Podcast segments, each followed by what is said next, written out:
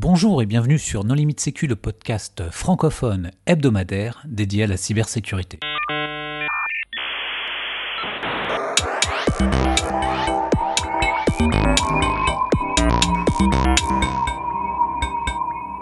Alors aujourd'hui, un épisode sur l'analyse et la classification de malware avec euh, deux invités. Robert Herra, bonjour Robert. Bonjour. Est-ce que tu veux bien te présenter rapidement? Euh, donc, je suis le directeur du laboratoire sécurité et système de EPITA, qui est une école d'ingénieurs en 5 ans, en informatique. Et Stéphane Lebert. Bonjour Stéphane. Bonjour, Est-ce que tu veux bien te présenter? Bah, Stéphane Lebert, je travaille avec Zatra qui ont fait entre autres de l'analyse de malware et ça a été un de mes sujets euh, principaux euh, en travaillant à l'ANSI. Pour discuter avec eux, les contributeurs non limite sécu sont Hervé Schauer, Bonjour. Nicolas Ruff Bonjour. et moi-même, Johan Hulot. Alors, Nicolas, pourquoi est-ce qu'on doit analyser et classifier euh, les malwares? Ah, c'est deux choses différentes. Bah, On doit analyser les malwares euh, pour comprendre ce qu'ils font. Enfin, c'est du travail d'éditeur antivirus. hein. Il y a des gens qui font ça. Euh, par contre, le problème, c'est qu'aujourd'hui, il y a trop de malware. Il y a beaucoup trop de malware. Il y a des sites, euh, quand tu te connectes dessus et qui t'envoient un payload malveillant, euh, le payload est généré pour, unique pour chaque utilisateur et donc on se retrouve avec euh, des, des dizaines, des centaines de milliers de nouvelles souches chaque jour et c'est plus possible de faire des analyses à la main. Tu dois passer sur des, des techniques qui, qui passent facilement à l'échelle. Alors, comment est-ce qu'on fait, Robert?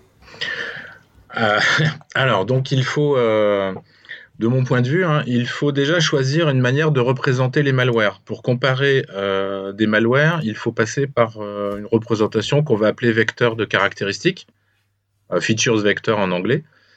Parce que comparer des malwares en direct, ce sont des fichiers binaires et c'est très compliqué. Du coup, on va les représenter. Alors, ça peut prendre la forme d'un CFG, d'un call graph.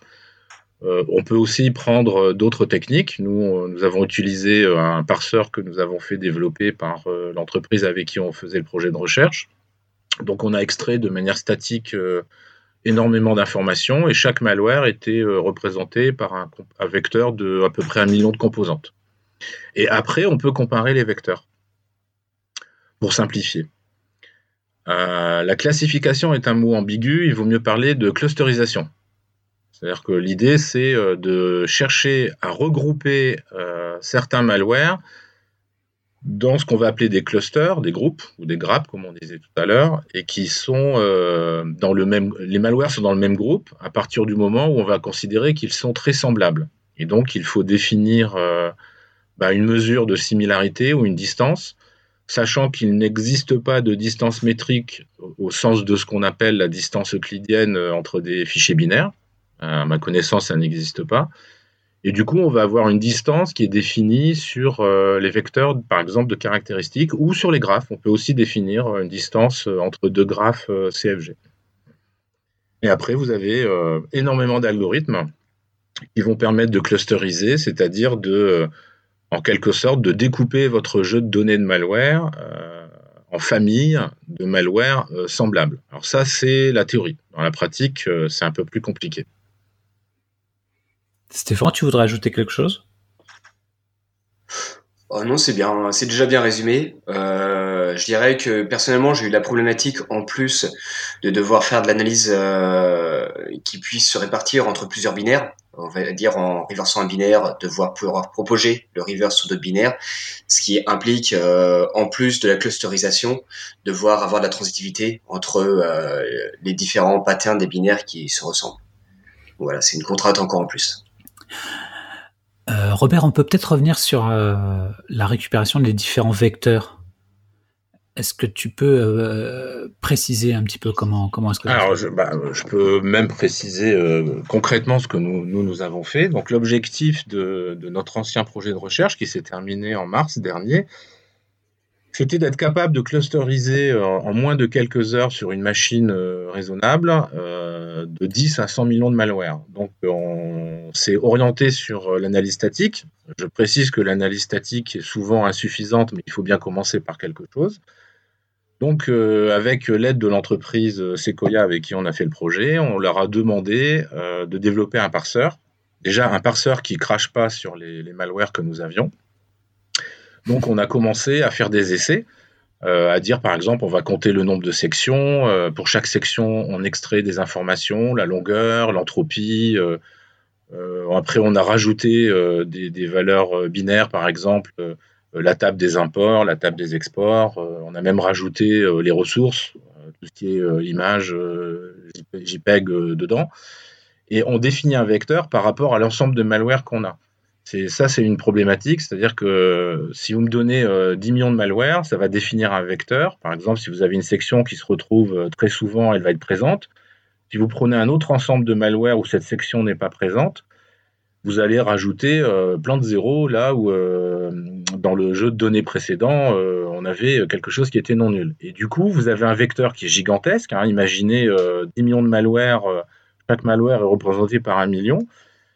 Ben, ça fait 10 puissance 7, 10 puissance 6, ça fait 10 puissance 13. Mais ce qui nous sauve, c'est qu'en fait, comme on compte que les sections qui sont présentes dans un malware, les vecteurs sont très creux.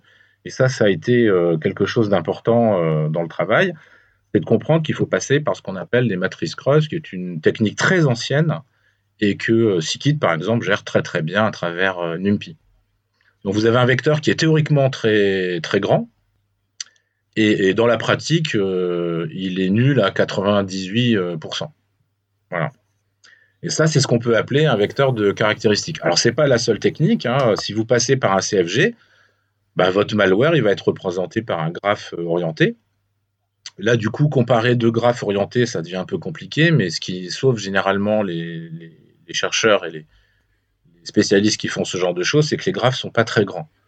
Si vous voulez comparer deux graphes orientés euh, d'un million de nœuds, euh, c'est peine perdue. Euh, c'est un problème NP complet généralement. Mais si vous prenez un CFG de, on va dire de 10 à 20 nœuds, ça reste, ça reste faisable. Alors, tu parlais d'analyser un très grand nombre de malware dans un temps relativement réduit. C'était pour répondre à, quel cas d'usage? Alors, le, cas d'usage qu'on avait proposé, c'était de dire bah, quelqu'un l'a rappelé tout à l'heure, aujourd'hui, on a euh, probablement quelques millions de, nouveaux malwares légèrement différents chaque jour. Donc ça pose deux problèmes. On l'a dit, mais je le répète, c'est important. Euh, les analystes humains sont totalement dépassés. Euh, au-dessus de quelques milliers de malwares par jour, même si on prend l'ensemble de la communauté des éditeurs antivirus, c'est impossible d'analyser ces malwares. ça veut dire que vous allez peut-être laisser passer un malware très nouveau et qu'il faut absolument analyser, contrairement euh, à la cent millième ou au millionième, euh, à la millionième variante d'un malware très connu. Donc il faut être capable de mesurer ce que moi j'appelle le degré de nouveauté d'un malware et de le faire très rapidement. Et, donc l'idée c'était de dire on va euh, sélectionner, donc à partir du moment où vous avez clusterisé un très grand nombre de malwares, ça vous donne en quelque sorte des petites familles vous pouvez choisir ce qu'on appelle la granularité, donc la taille des, clusters. Et du coup, vous allez élire des représentants de, ces clusters et votre euh, nouveau malware, vous allez le comparer avec les représentants au lieu de le comparer avec toute la base, qui prend un temps euh, considérable. L'idée, c'est d'avoir une réponse très rapidement, quitte après à laisser euh, l'analyste humain finir le travail on ne peut pas tout automatiser euh, dans, ce genre de problématique. Oui, puis au-delà de la réponse à la question est-ce que c'est malveillant ou pas, ou est-ce que ça se rapproche d'une famille de malware connue ou pas, ça permet aussi de répondre à des questions telles que l'attribution, ce genre de choses. Ah, l'attribution, c'est un problème difficile. moi, moi, je n'y crois pas. C'est pour ça que beaucoup de gens travaillent dessus. Oui, mais je n'y crois pas.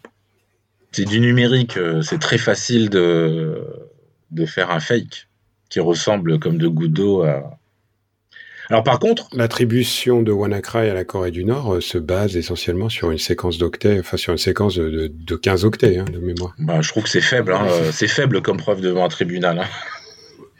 Oui, mais ça, ça, on sait tous que c'est de la politique, euh, que c'est pas de la technique.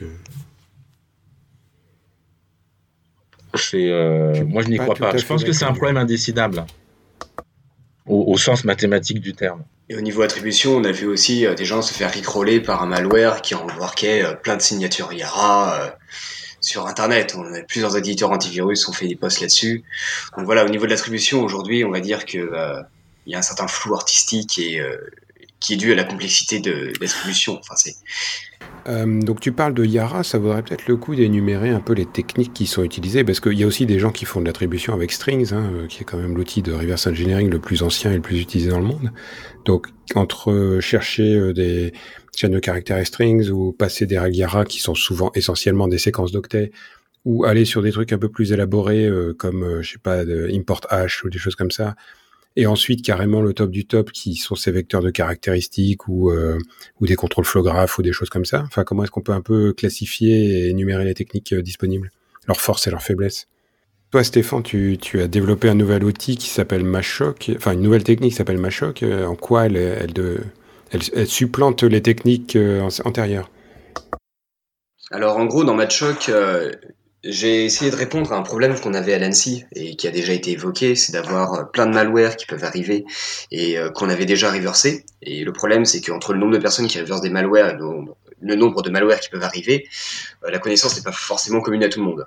L'objectif était d'essayer de avoir cette connaissance-là dans une base, ou du moins une partie de cette connaissance-là, pour pouvoir la réappliquer et retrouver des malwares. Donc euh, on n'avait pas forcément de représentants, chaque malware était, euh, était utilisé. Le but du jeu, c'était juste de les rapprocher. Et donc euh, la problématique, nous, on ne regardait pas forcément les sections, tout ça, parce qu'on n'avait pas le forcément 10 millions de malware par jour. heureusement. et par contre, on s'attardait beaucoup sur le contrôle flow graph qui permettait de rapprocher à d'autres codes et si jamais c'était proche d'un autre code, pouvoir récupérer ce qui avait déjà été reversé sur l'autre code pour ça passer son temps que sur la partie euh, utile importante. Donc voilà, c'est plutôt là-dessus qu'on est parti. Euh, majoritairement, euh, ce que un reverser verrait en regardant le contrôle flow graph en disant mais ça je connais, c'est telle implémentation de l'XT. voilà, c'est. tu peux expliciter justement en deux mots le contrôle flow graph alors contrôle flow graph, on va avoir euh, quand on décrit un programme, on va avoir euh, des séquences de code euh, qui sont représentées par des blocs dans un programme, et toutes ces séquences de code là vont être reliées par des conditions, et c'est ça qui représente le contrôle flow graph. C'est toutes ces suites d'instructions qui vont être reliées de façon séquentielle ou non par par des systèmes conditionnels avec des points de début et des points d'arrêt. Et c'est un graphe. Voilà, à la fin, on a une entrée, peut-être plusieurs sorties. D'accord. Et donc, en, comparant ces différents euh, euh, graphes, on arrive à, classifier comme ça, enfin à déterminer s'il euh, y a des similitudes entre les différents malwares. Bah, on, peut, on peut voir que les blocs se, se, retrouvent, que l'organisation se retrouve. Est-ce qu'il y a la même chose dedans? Ça, il faudrait une analyse plus approfondie. Mais en tout cas, on va pouvoir dire, hmm, ils ont la même tête, ils sont peut-être similaires. D'accord. Après, quelqu'un qui veut faire exactement deux euh, séquences de blocs identiques qui font pas la même chose, ça, c'est facile à faire. D'accord. Et quelles sont les autres approches? Ah bah il y a euh, il y a le il y a les, les Yara les règles Yara alors ça c'est pas mal mais je pense que ça passe pas l'échelle. Elles sont euh, souvent assez lourdes à, évaluer. Euh, si vous avez euh, toujours la même problématique, hein, quelques millions de malware, passer une règle Yara dessus, ça prend quand même du temps. Alors, on peut expliquer une, règle Yara, ce que c'est, comment ça fonctionne rapidement? Ouais, Stéphane? Une règle Yara, la majorité du temps, c'est des suites d'octets. Euh, voire on peut même avoir euh, des expressions régulières donc qui prennent encore plus de temps.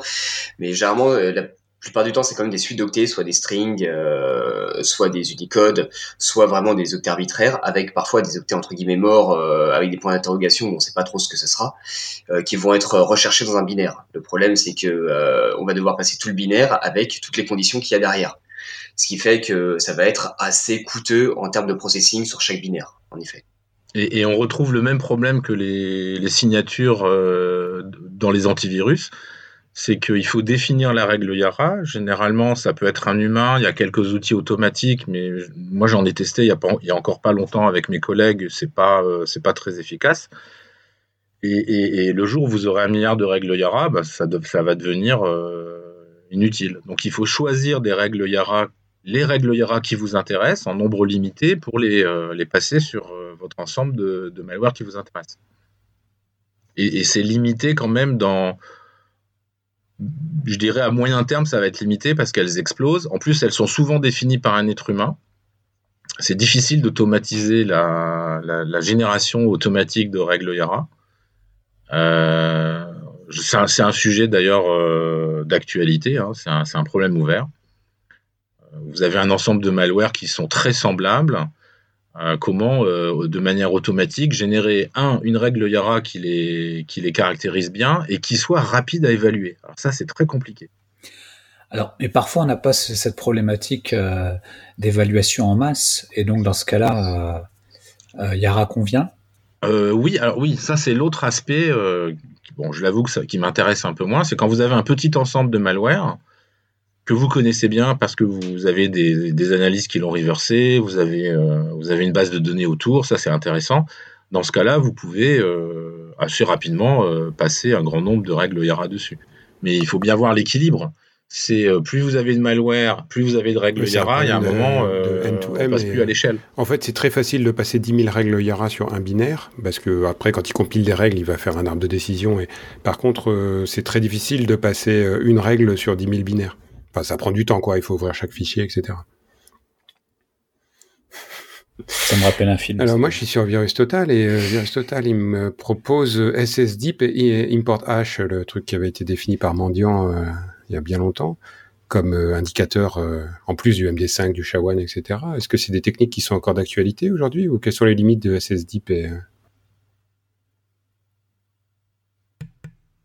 Alors, bon, SSDIP, c'est sans vouloir bâcher qui que ce soit, hein, c'est une technique intéressante quand elle marche. C'est-à-dire que si vous prenez deux malwares qui ont été, par exemple, compilés à partir du même code source, mais avec des options de compilation légèrement différentes, SSDIP va jouer son rôle et vous dire que c'est très semblable. Par contre, c'est très facile à, éliminer. Il suffit de rajouter euh, plein de fonctions inutiles, plein de basic blocks inutiles. Et dans le cas où euh, le résultat est non pertinent, la plupart des gens considèrent que les, malwares sont non semblables, alors qu'en fait, ils le sont probablement. SSDIP, ça n'a pas été maintenu? Si, ça a été maintenu? Alors, le problème de SSDIP, c'est qu'au départ, si je me souviens bien, ça a été euh, créé en fait pour euh, des problèmes d'archivage. Et ça a été euh, légèrement dévoyé pour l'analyse de malware.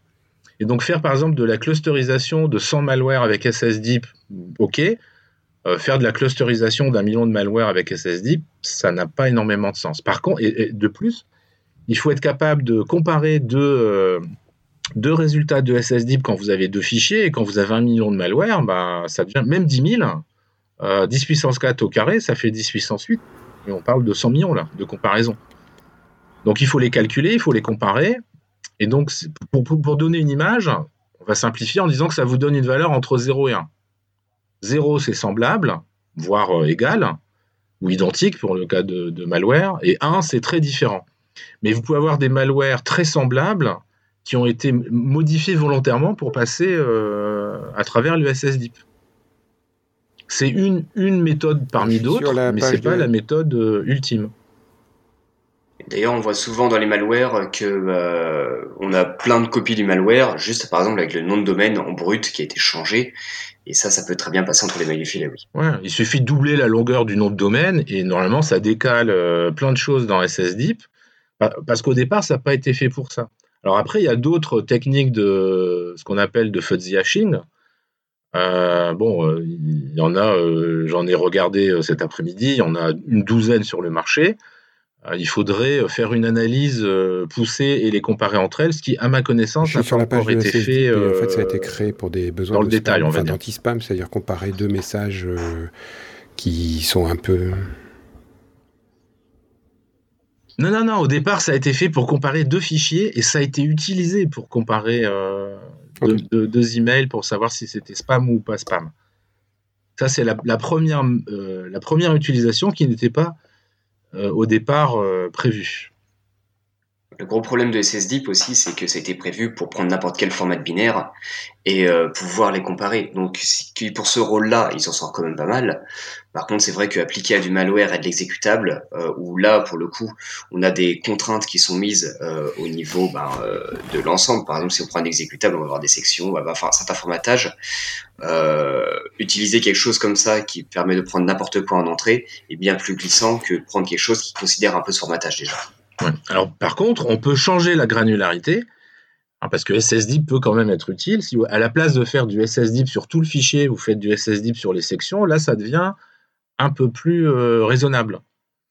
Et je pense qu'il faut aussi euh, euh, voir qu'on peut changer la granularité. La, plupart des gens qui font de la clusterisation de malware considèrent les malwares comme un objet entier alors que je pense que l'approche de passer par les, basic blocks et les fonctions, quand, on peut les avoir évidemment, me semble plus intéressante. Hein, il y a eu une conférence ASTIC euh, la semaine dernière sur Yadif qui était qui commence à aborder ça. parler du nom des sections, me semble très intéressant. Ça n'apporte rien, non? Ah. D'accord. J'ai pas dit le nom des sections. Ah oui, le nom des sections n'apporte rien. Euh, sur les 2 millions de malware avec lesquels on a joué, il y en a 20% qui crachaient euh, le premier parseur qu'on a utilisé, celui d'Hero Carrera. Donc le nom des sections ne sert à rien. Justement, il ne faut pas faire le SSDIP avec le nom de section. Entre autres, il ne faut pas euh, calculer l'entropie avec le nom de section, ça ne sert à rien. ça, c'est l'erreur qu'on a faite dans les premières semaines de notre projet, avant qu'on se rende compte qu'il y avait énormément de sections totalement identiques, dont juste le nom changeait et avec des caractères spéciaux qui crachaient, euh, tu euh, allègrement les. Euh, d'entrée dans... Non, non, j'utilise les sections. Ça utilise, mais... Et je... Euh, je n'ai pas travaillé sur l'antivirus. Tu, tu peux regarder. Alors, donc, qu'est-ce qui fait qu'un outil va. on parlait, parlait beaucoup d'évasion, d'être capable de, de, rendre un nouveau malware très dissimilaires euh, précédents tout en étant basés sur la même base de code. Euh, qu'est-ce qui va affecter en fait la capacité des outils à calculer la similarité Est-ce que ça va être la version de compilateur utilisée? Est-ce que ça va être les niveaux de euh, tout, pratiquement tout, malheureusement, lutte contre l'analyse et la comparaison. les, packers, par exemple, ça c'est un gros problème. Euh, c'est très facile euh, de changer les options euh, du packer, c'est facile de, changer les options de compilation. Ça, c'est un gros problème qui fait que je pense que l'analyse statique a des limites. Hein, il faut passer. Le packer, justement, qu'est-ce qu'il qu'est-ce qu'il fait? Bah, Le packer, il va entre autres compresser, compresser le, le fichier. Le... Au départ, c'était fait pour générer des fichiers auto-extractibles, comme on disait avant. Euh, donc c'est une bonne chose, hein, ça compresse. Euh, là, le problème, c'est que le, les packers sont de plus en plus utilisés par les gens qui développent des malwares pour euh, contrer les techniques d'analyse. Et donc aujourd'hui, par exemple, si vous prenez notre petite base de malware, bah, 92% des fichiers sont paquets. Et au départ, si vous prenez un vecteur de caractéristiques trop petit, en fait, vous classifiez des packers, vous ne classifiez pas les malwares. Alors ça peut être intéressant hein, de dire, euh, euh, moi je crois qu'il faut garder toutes les informations qu'on récupère. Je pense qu'à terme, euh, le problème des malwares pourrait être en partie réglé quand on aura compris qu'il faut stocker toutes les informations. je dirais presque à la manière de virus total. vous avez une petite information, vous avez reconnu un bout de CFG, ben vous, vous, le notez quelque part, vous avez une base d'informations qui, gère tout ça. Après, il faudra gérer la base. Hmm cette grosse base de données. Ça, c'est un autre problème. Mais c'est peut-être moins difficile que de, de lutter aujourd'hui contre les. J'avais regardé, je crois, F-Secure annonçait un million et demi de fichiers nouveaux par jour. Il y a euh, six mois. Ils ont fait une conférence chez nous. Euh, ils ont euh, développé des outils comme presque tout le monde. Et je crois que Microsoft dépasse le milliard de, de, nouveaux fichiers ou de malware? Un milliard. Je pense que de malware, de malware, avec toutes les variantes. C'est très facile de générer. Euh, aujourd'hui, euh, n'importe qui, avec le PC que j'ai devant moi, peut générer 10 000, 100 000 malwares par jour euh, en changeant les options de compilation, en, changeant les packers. Et rien qu'avec un seul code source, vous pouvez générer sans trop de difficultés des milliers de variantes qui effectivement vont être très semblables, mais qui vont pourrir euh, les gens qui font de l'analyse. Alors, tu parlais de, modifier légèrement le code source, tu parlais de Packer. Est-ce qu'il y a d'autres méthodes qui sont utilisées? Ah, Il y en a plein. Euh, vous changez de langage, par exemple. Ça, c'est clair. Euh, vous, vous torturez, je dirais, la structure d'un programme. typiquement, un, mal, enfin, un, logiciel standard que vous compilez sous Linux ou sous Windows quand vous ne faites pas du malware va avoir moins de dissections. nous, on a trouvé des malwares avec 90 sections. On en a même trouvé un où il y avait une seule section. Donc c'est relativement facile. On a l'impression d'ailleurs, et j'en suis persuadé, qu'à chaque fois que vous avez un article euh, euh, ou une conférence qui dit voilà ce que nous avons fait, euh, voilà, le, voilà le vecteur de caractéristiques qu'on a fait, bah, vous avez des malwares qui contre cette, cette nouvelle approche. C'est le jeu du chat et de la souris, ça aussi. C'est le jeu, entre guillemets. C'est pour ça que les personnes qui, qui travaillent à, faire des signatures sur les malwares euh, ne disent pas comment ils font leur signature. C'est vrai. Ce qui est légitime. Mais s'ils le disaient, ils auraient perdu. Donc, euh. Oui, mais il y a un outil qui s'appelle Virus Total auquel vous pouvez soumettre euh, des malwares et qui vous dit gentiment combien d'antivirus pardon, combien d'antivirus les ont euh, le reconnu. Ah, oui, mais c'est un outil d'archivage de malware. Oui, tout à fait. Et c'est ce qu'il faut faire. C'est la première étape.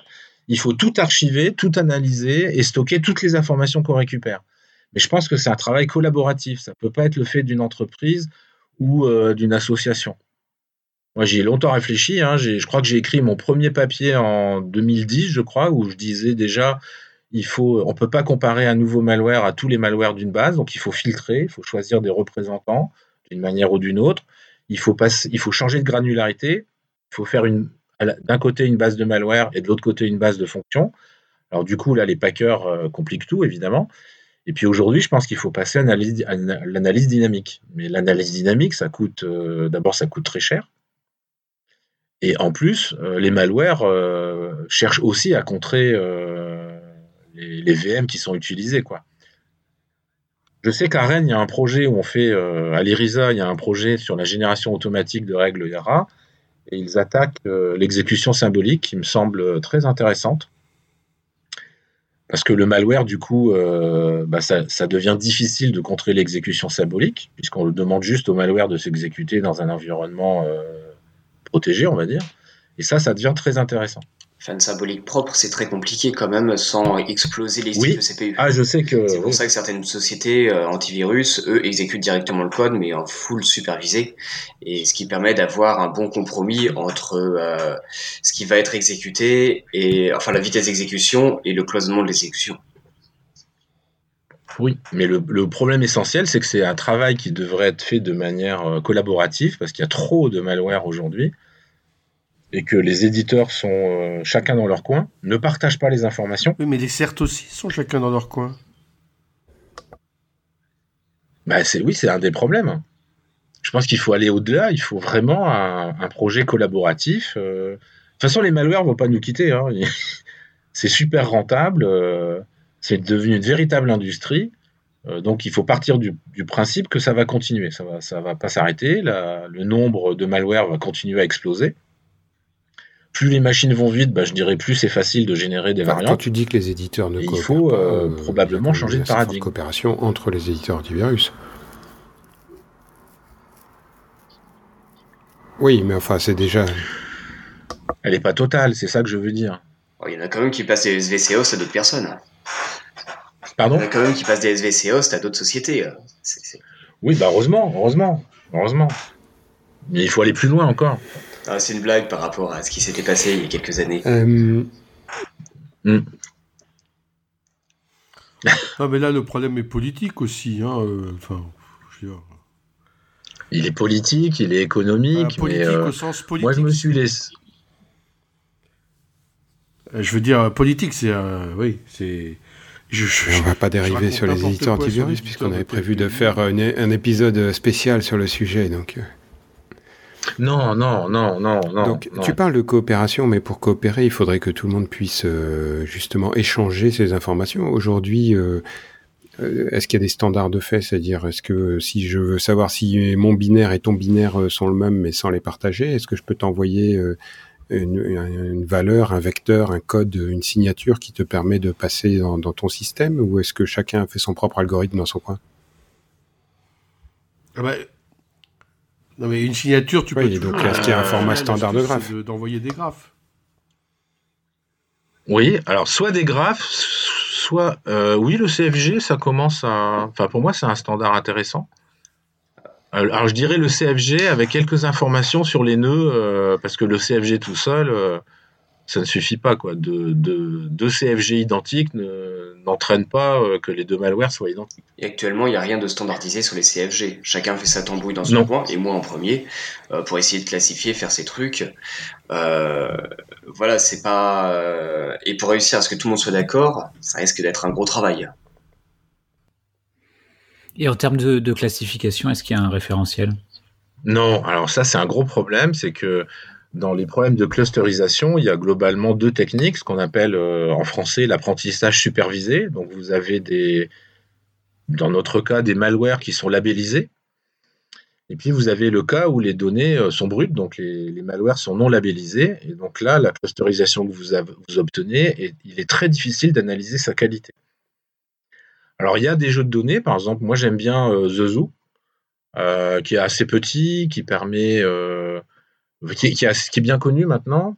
Donc, on peut faire des tests du style. Bah, on, a fait, mes collègues ont fait ça il y a quelques, semaines à ma demande, de prendre The Zoo et de refaire le travail qu'avait fait Sébastien Larigné, sauf erreur de ma part, à Hack.lu l'année dernière, qui était d'utiliser des, générateurs de, de règles Yara sur The Zoo à partir de la clusterisation. Parce que le, le, le The Zoo standard, à peu près, c'est moins de 800 fichiers. Euh, avec un petit PC euh, portable, on peut très bien euh, faire les calculs en moins de 10 minutes. Donc vous clusterisez, et puis vous demandez à, un outil de générer une règle Yara pour un des clusters, et après vous pouvez vérifier dans quelle mesure il est intéressant. Mais le problème global de clusteriser un ensemble de malware non labellisés. C'est par exemple le problème qu'a Virus Total quand ils veulent clusteriser. C'est très compliqué parce qu'il existe des algorithmes, mais déjà, il, faut, tenir la charge. Euh, vous avez des algorithmes qui, ne passent pas l'échelle. L'algorithme de Ward, des BScan, par exemple, sont de très bons algorithmes, mais euh, quand vous leur donnez un million de fichiers, il leur faut un temps infini pour terminer. Donc, comme je dis souvent, vous n'allez pas choisir le meilleur algorithme pour clusteriser, vous allez prendre celui qui, se termine en un temps raisonnable. Donc, vous éliminez les algorithmes en fonction de leur complexité, en nombre d'opérations, comme on disait avant, la complexité en temps, et euh, bah, vous prenez celui qui reste. Nous, par exemple, on, sait qu'au-delà de 100 000 fichiers, euh, faire du DBScan, ça devient déraisonnable. Donc, on fait du CAMINS, comme on l'appelle, donc en français, je crois que c'est l'état moyenne l'algorithme des cas moyennes, qui malheureusement, je dirais, donne toujours un résultat, il faut faire attention. C'est-à-dire que ces algorithmes de classification automatique, qui sont anciens, hein, Camins, ça date de 56 dans sa première version, et globalement, la version qu'on utilise dans Scikit aujourd'hui, elle date des années 80, bah, ils vous donnent toujours un résultat. Mais il faut faire très attention à l'interprétation du résultat. la qualité de votre clusterisation va dépendre de la qualité de, euh, de votre vecteur de caractéristiques donc ça reste un problème. Il euh, n'y a pas de standard pour représenter un malware. On va peut-être y venir un jour, mais c'est difficile. Euh, je pense que c'est difficile de standardiser. Par contre, je pense qu'aujourd'hui, on peut échanger des, vecteurs de caractéristiques. Euh, nous, par exemple, le parseur qu'on utilise aujourd'hui, qui s'appelle PE2JSON, développé par Sébastien Larigné, bah, tout le monde peut l'utiliser et on peut s'échanger euh, on peut s'échanger des vecteurs de caractéristiques sans s'échanger les malwares. Le standard en matière de partage d'informations, c'est la MISP qu'on a. MISP, ah, MISP, c'est un très beau projet. Euh, mais déjà, il faut. Euh, alors, je sais pas, peut-être que mon collègue peut en parler là. On a fait un épisode sur le sujet. J'aime bien le projet, mais je suis pas un spécialiste. Il a eu un empêchement. Et apparemment, hmm. en début d'année 2018, ils ont ajouté, par exemple, dans les, les informations, enfin les IOC que peuvent s'échanger les gens via la plateforme. Donc est-ce qu'il n'y aurait pas euh, une carte à jouer ici pour essayer de pousser un standard dans MISP qui deviendrait un standard de fait du marché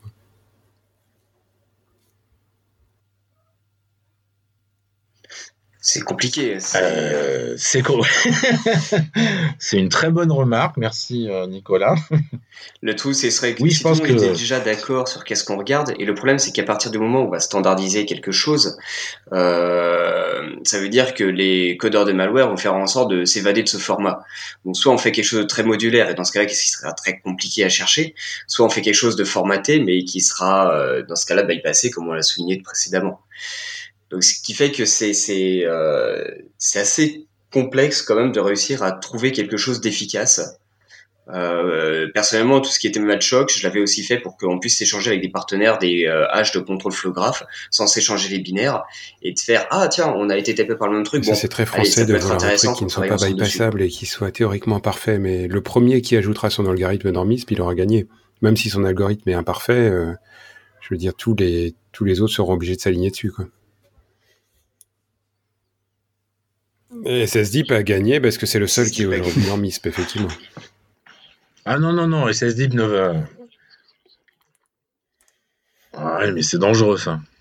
C'est très facile de, de générer Ah, un- un- un- un- une variante d'un malware qui va donner un SSDIP Non, totalement faut, différent. Faut pas dire qu'il a gagné. on l'a fait. Hein. Il était là avant les autres, il est déjà euh, dans MISP, mais euh, la porte est ouverte. Oui, parce que MISP cite techniques. euh, nommément TLSH, qui est un algorithme, euh, une évolution de SSDIP développée par Trend Micro et qui apparemment... euh, et donc il est possible que... Qui est déjà qui est nettement meilleur euh, que si c'est pas déjà fait. Oui, c'est ce que je disais tout à l'heure. Il faut ajouter les infos. Il faut pas enlever SSDIP de MISP. hein, ce n'est pas ce que je dis. Il faut le garder. Mais il faut se rappeler que euh, ça ne va vous donner une information euh, de similarité entre, deux malwares que dans certains cas. Et il faut pas le prendre à l'envers. Si SSDIP vous dit bah il y a rien de commun, ça ne veut pas dire qu'ils sont pas semblables. C'est le défaut essentiel de la plupart des papiers qui ont été écrits il y a, une dizaine d'années sur euh, clusterisation avec SSDIP. Quand on tape ça dans Google, c'est effarant le nombre de réponses qu'on a. Et puis, faut, faut- c'est c'est un peu comme euh, Virus Total. Ils ont calculé le MD5, après ils ont fait le SHA-1. Maintenant, ils font le SHA-256. Alors tu parles beaucoup de... On n'enlève pas le essayent MD5, d'évader, il reste euh, là, on ne sait jamais. en, je sais pas, en changeant son SSDIP ou en recompilant, etc. Mais euh, à l'inverse, quel est le taux de binaires euh, qui sont complètement différents et qui, par une erreur d'algorithme, se retrouvent en fait marqués comme étant euh, 98% similaires? En gros, quel est le taux de faux négatif sur les algorithmes utilisés aujourd'hui? Est-ce que c'est un problème qui, qui existe ou est-ce que c'est...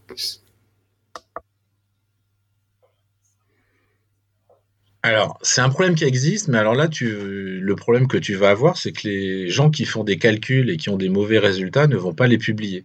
Ça, c'est le problème des publications. Euh, moi, je peux dire euh, le truc, hein, c'est euh, ça fait deux fois qu'on essaye de passer un papier qui décrit notre méthodologie avec notre gros vecteur de caractéristiques, patati patata. Et on a eu à chaque fois un rapporteur, enfin un relecteur qui a dit en trois lignes, ça a déjà été fait il y a dix ans, et il cite des papiers où les gens euh, comparaient 2500 malware. Quoi. Et donc, quand tu as En des fait, résultats négatifs, des antivirus qui sont les... euh, positifs. tu vas pas forcément les publier. qui te dit d'un seul coup svcos.exe est un malware et qu'il efface son système, euh, t'as un problème. Est-ce que... Euh, ouais, euh, ah, moi je sais pas, j'ai pas d'antivirus sur mon système déjà.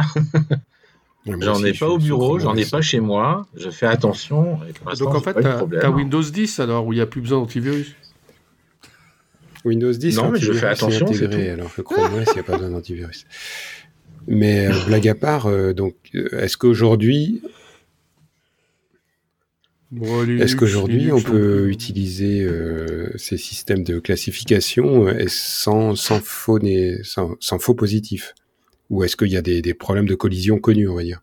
Est-ce que si je suis un auteur de malware, je peux facilement générer un binaire qui va avoir une empreinte qui va être celle d'un, svcos.exe ou d'un, win.com ou d'un truc que, que t'as pas du tout envie d'effacer, quoi?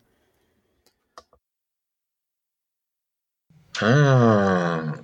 Oui, mais alors là, le, alors ça doit, c'est théoriquement faisable, mais euh, quel est l'intérêt si ça te prend trois mois? Ça n'a aucun intérêt. Mais la question, c'est est-ce que tu peux l'automatiser? Est-ce que tu peux, euh, je sais pas, euh,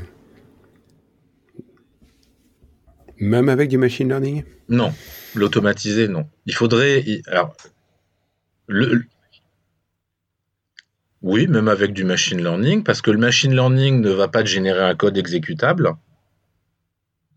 Je ne pense pas. Hein. Euh, si tu fais un réseau de neurones euh, aussi complexe soit-il, tu vas récupérer en sortie. J'ai regardé les gens qui ont essayé, par exemple, de générer du texte. Ça donne des résultats intéressants, mais c'est pas forcément un texte lisible par un être humain. Et donc, pour un, si tu veux générer du binaire, bah, il faut que ton binaire soit exécutable. Donc, je pense que ça va être faisable, mais ça veut dire que tu prends un vecteur de caractéristiques particulier et que tu vas créer euh, une collision à partir de, de ce vecteur. Mais ça ne va pas empêcher les autres systèmes, et c'est peut-être là où l'absence de, de standard devient intéressante, c'est qu'il euh, y a énormément de, systèmes aujourd'hui euh, qui comparent des malwares. rien qu'aux États-Unis, il y a une bonne douzaine d'entreprises qui font des choses. Quand on regarde ce qu'elles publient, généralement, c'est très compliqué de comprendre les algorithmes qu'elles utilisent. Hein. Je pense à FireEye, Invicea Labs. Moi, j'adore ce qu'ils disent. Euh, mais euh, on ne comprend pas les algorithmes utilisés. Ils disent qu'on fait du machine learning, on classifie, on clusterise. Et écrire deux, deux malwares ou deux programmes différents qui vont être euh, considérés comme hyper semblables par tous les systèmes en même temps, c'est pas C'était un peu une question troll parce que. Je pense que c'est pas possible il y a, théoriquement. Il y a quelques mois, la presse s'était emballée parce que quelqu'un. Mais c'est une question, une question intéressante. artificielle qui générait du malware. Enfin, j'ai pas lu le papier, hein, mais c'est comme ça que la presse l'a retranscrit et en disant ça y est, les humains sont dépassés, euh, tous les tous les outils de sécurité qui ne sont pas à base d'intelligence artificielle n'arriveront pas à suivre la production des, futurs euh, euh, cyber robots malveillants quoi.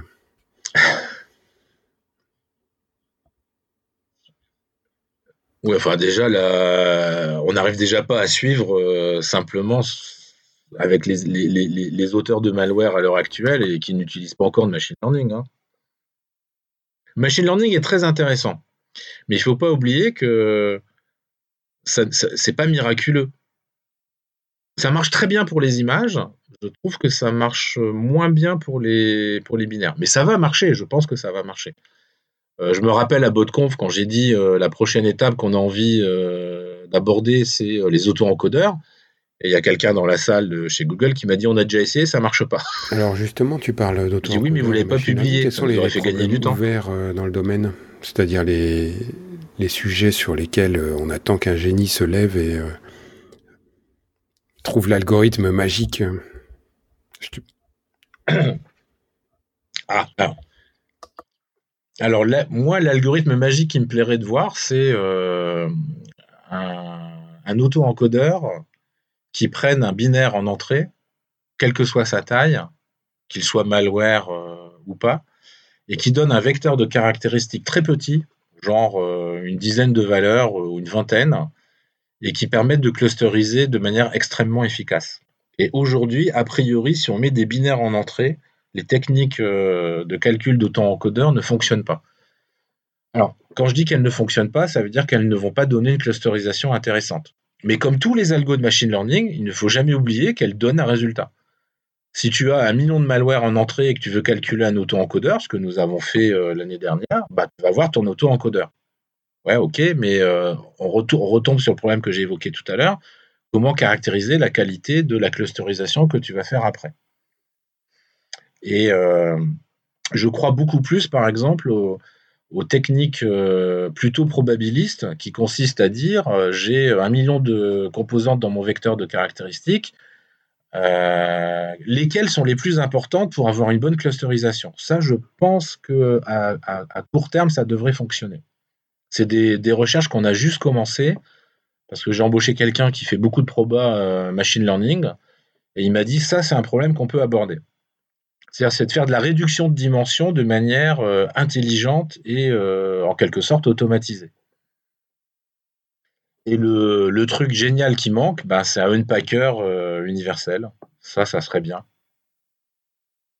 Mais ça, c'est. ça dépend ce qu'on appelle packer, mais c'est. Euh, aujourd'hui, si on prend du, les, enfin, les packers un petit peu avancés utilisés par les malwares, ils ont des VM, euh, parfois même, obfusqués. Euh, ça veut dire qu'on n'est plus juste sur de l'extraction d'exécutables et plus de l'exécution. Donc à partir du moment où on est sur de l'instrumentation de code, on, peut, ça peut plus marcher quoi. C'est enfin faut, faut repasser une couche supérieure, mais ça veut dire dans ce cas-là qu'on doit émuler le code en effet. Oui. Mais euh, si quelqu'un se lève un jour en disant je vais développer un outil, un algorithme de machine learning euh, qui résout euh, le problème de l'unpacking universel, quelles que soient les techniques utilisées, il va vite devenir célèbre. Je pense que c'est pas forcément possible, mais encore une fois, il faudrait le prouver. pour déjà qu'on arrête de chercher, si c'est impossible, autant arrêter. Euh, il y, a beaucoup d'autres techniques en machine learning qui sont en train de, voir le jour, par exemple l'algorithme par euh, renforcement. Euh, ça peut être intéressant si vous avez une base de malware fortement labellisée par des analystes humains.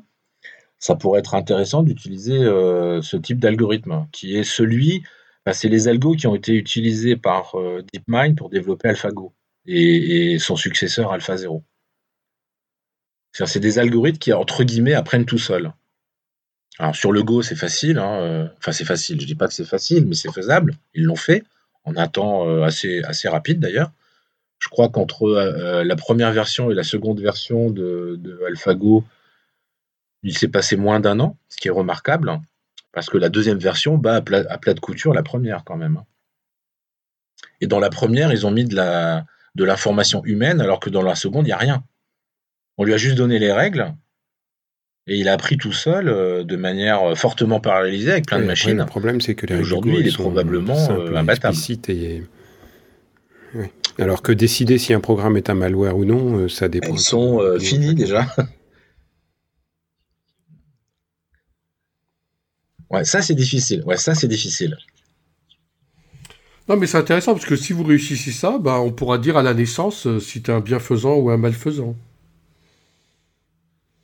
Sur les. Sur euh, moi, je parlais des malwares. Hein. Bah oui, mais. Oui, mais enfin, je parlais des malwares. Projeter un peu plus loin. C'est horrible ce que tu dis. C'est ce que vous êtes en train de raconter. C'est exactement la même chose. Le, problème est complètement Sauf que tu peux pas comparer euh, quelques, quelques centaines, quelques milliers d'octets avec euh, la complexité du, du, cerveau humain où les, il y a la densité de, de connexions neuronales est juste impossible à appréhender par. Et l'éducation. Enfin, Non, mais on peut le faire sur la Et, et euh, l'éducation qui change euh, quand même euh, les êtres humains, heureusement. Bon, en tout cas, en, conclusion, peut-être, est-ce que tu veux ajouter quelque chose? Alors, je dirais que bah moi, j'ai trouvé excitant toutes les recherches qu'on a fait depuis trois ans. nous avons d'ailleurs décidé de, de continuer. On s'attaque à à la génération automatique de règles Yara par rapport à nos techniques de clusterisation. Je crois beaucoup à la collaboration. Je pense que MISP est une première étape euh, très intéressante. C'est dommage que l'un des concepteurs euh, n'ait pas été là ce soir. C'est un très très beau projet qui a été développé sur fonds publics au départ. Hein. Je crois que c'est les fonds de, l'Europe via l'OTAN, il me semble. Euh, et je pense qu'il faut aller un peu plus loin, c'est-à-dire qu'il faut à un moment donné, aborder le, problème de l'analyse et la comparaison des malwares de manière collaborative. Alors ça reste un gros chantier, hein. pas je n'ai pas la solution, sinon euh, j'aurais lancé le projet. Et je crois beaucoup au machine learning, euh, nonobstant ce que nous a dit euh, Hervé. notre Hervé, pardon, je, me disais qui avait parlé. Mais tu peux être perplexe, tu as raison d'être perplexe. Je, pense qu'il y a des progrès réels. Simplement, ayant vécu les systèmes experts euh, de l'époque du Minitel euh, qui arrivaient euh, à mettre les gens dans un environnement virtuel pour les garder connectés au 3615 alors qu'ils essayaient de débaucher les connectés pour qu'ils aillent sur un autre 3615, je me rends compte que entre les, les systèmes experts qu'on a appris à faire dans les années 80 et aujourd'hui on va bientôt être dans les années 2020, ça donne une perspective euh, de progression qui est réelle, mais beaucoup plus lente que ce que les médias euh, le laissent entendre. Alors peut-être qu'il y a une accélération que, que je perçois mal, mais... Il y a une accélération qui est due à la puissance. Il y a deux phénomènes, la puissance de calcul et la masse de données. Pour moi, le machine learning, c'est d'abord écraser ton problème avec la masse de données. Et euh, je crois qu'il est quelque part derrière moi. J'ai acheté un bouquin il n'y a pas longtemps, de 91, qui s'appelle euh, Neural Networks with Mathematica. J'ai trouvé ça tellement étrange que je l'ai acheté. c'est des réseaux de neurones. Ce sont les réseaux de neurones qui ont été utilisés en 2006 par euh, Google pour euh, attaquer le problème de, de clusterisation d'images sur le web. Il n'y a rien de nouveau. L'algorithme de propagation arrière de gradient, ce qu'on appelle l'algorithme de backpropagation, ça a été, je crois, publié en 87. C'est juste qu'aujourd'hui, la puissance de calcul nécessaire pour attaquer des problèmes concrets est là n'importe quelle école d'ingénieur aujourd'hui peut acheter euh, une carte Nvidia. C'est colossal. Je n'arrive même plus à me rappeler si c'est pas 10 000 fois plus rapide que le Cré 1. Pour moins de 10 000 euros, et même pour moins de 5 000 euros, vous avez quelque chose qui peut être plusieurs milliers de fois plus rapide que le Cré 1, qui pour moi est une des plus belles machines de tous les temps. Et c'est cette puissance de calcul qui fait que, oui, on est dans une phase de transition où il y a énormément de gens qui font des choses très bizarres, euh, je crois beaucoup euh, au machine learning dans la santé. Euh, analyser une image pour un être humain, ça reste compliqué. Pour un algorithme de machine learning, c'est relativement là, facile. Là, dans la santé, ça a déjà battu l'humain. Hein. Oui. dans l'analyse des images, les... IRM et tout ça. Ah oui. Voilà. Mais encore une fois, euh, c'est pas parfait. L'être humain doit quand même être là pour interpréter le résultat. Moi, je ne ferai pas confiance à un ordinateur qui va me dire, bah, voilà et le rassurer, par exemple. Euh, les algos de machine learning ne vont pas rassurer les patients. Mais le machine learning actuel n'est pas, une, pas une tendance comme je l'ai entendu il y a quelques années, c'est un, un, vrai tsunami. Le seul problème, c'est qu'on ne sait pas expliquer pourquoi ça marche. Ça, c'est super énervant. C'est un des gros problèmes. Et puis, c'est pas magique. C'est pas parce que vous avez un algo de machine learning que le résultat est intéressant. Il faut faire très attention à ça. Merci Robert. Stéphane, une conclusion?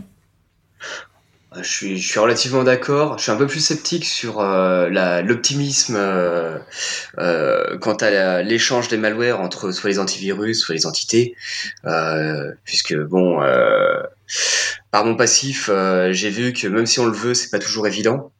après, si ça peut se faire, tant mieux. Au moins, on peut peut-être réussir à créer une standardisation euh, c'est vrai que ce serait pratique au moins pour pouvoir euh, ceux qui le souhaitent faire de l'échange standardisé au fur et à mesure que des personnes le feront, potentiellement d'autres personnes viendront dans la boucle. Mais c'est vrai qu'il faut euh, pouvoir initier la chose, mais on en revient à la keynote du stick de cette année.